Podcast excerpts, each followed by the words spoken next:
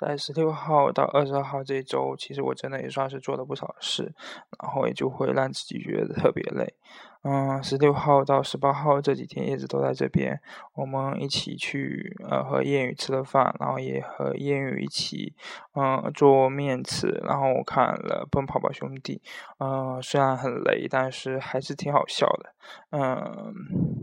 然后十八、十九两天我是各做了一一年的大题，然后一二年的专硕的大题，嗯。做完这两道题之后，我感觉自己好像又慢慢有了做题的感觉。然后十九号说还见了书丹，了解了，呃，了解了一下考研复试时面试的感觉。他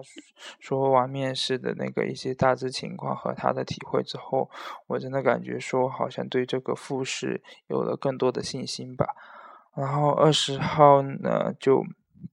去听了一场精神分析的讲座。嗯，精神分析的跨文化议题，我自己翻译了摘要，所以我翻译了主要内容，所以我对它的整体的介整体内容都有了个呃比较清晰的认识。所以说听讲座的时候就会有一些想法，然后突然发现我过去对呃心理学的一些兴趣点，居然都慢慢的融合在一起了。比如说我三年三四年前对荣格的心理学很感兴趣，呃，对于他把道家文化融入到他们精神分析的领域当中，呃，产产生后来他的一些原型啊，阿尼玛、阿尼姆斯，呃，或者说各个呃情节各种各样的理论，呃的这个整体的框架都有所了解，有所认识，嗯，那当时我就会在想说，呃，这集体潜意识是什么？然后。个人潜意识是什么？那他们之间的联系又在哪里？然后后来看到了说，汉德森提到了美国的汉德森提到了，嗯，文化潜意识。那说不到说，我今天听到这讲座，突然我感觉，嗯，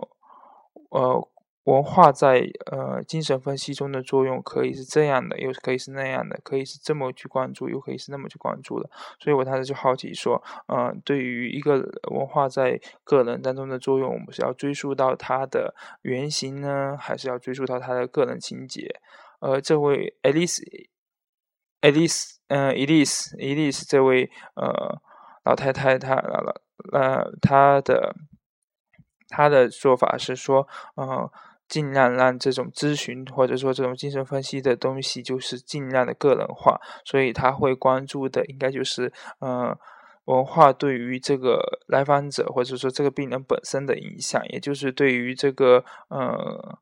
呃个体的个人情节的一种呃作用，然后关注于。当前的这个来访者本身，呃，没有去太，呃呃呃，对其，而且他对文化的这个议题的讨论，也不在于说文化本身是什么样，而在于说，呃，个体对于文化的理解。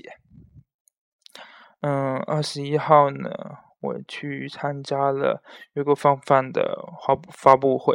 呃，当然，我觉得这个发布会它本身是一个失败的产品，呃，主持人不够专业，就而且显得非常的水，呃，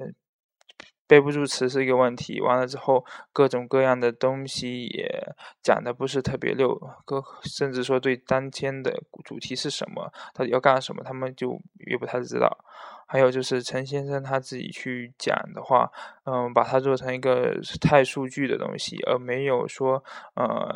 告诉大家这个约格方方它的核心的点到底是在哪里。他虽然列出了理念，但是并未带让大家在这个点上去有进一步的了解。嗯，后来了解到原因是因为他过去在 IBM 工作，所以说是在其他地方的去演讲做报告，在内部做报告他是这个头，在出去演讲他是 IBM 的权威，所以他。呃，过去的点都是以一种传导式、传教式的那种方法去给人讲，所以在这种嗯要去引起大家去思考，或者说引引起大家去传播的这种呃发布会上面，这种产品发布会或上面，他表现的确实是不尽如人意。虽然说他的经验是很丰富的，所以说对于一个创业者的话，可能我想大家以后可能。是那种从底层慢慢做起来的人，如果去创创业，可能反而会做的比那些从外企出来的人做的要好。呃，身上的 title 并不能代表他未来可能有的呃前景和能力，反而所以说，我觉得更看好那些嗯从基层做起的人吧。嗯，然后嗯。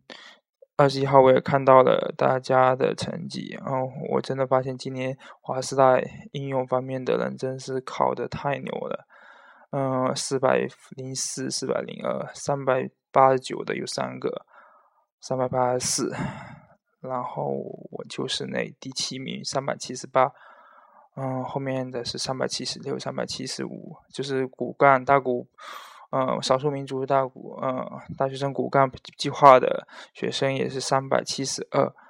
嗯，这整体的跟我预料的倒是差不多，不，呃。嗯，其实说看了大家的成绩之后，反而说我对自己也是有点信心了，因为这些差距其实都不是很大，呃，都是属于有很大的可以努力的空间。我在过去这三个月里面一直在上海去努力，呃，去。不管是社交也好，说跟人了解这种情况也罢，或者说去呃坚持去读这些书，都希望说能够在二十四号、二十五号两天，嗯，能够表现的好，然后给我换换来呃。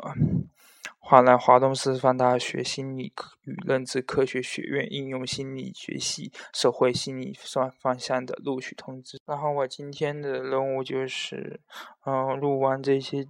内容，然后嗯，想一想各个他可能考到的复试题，做一套一三年的卷子，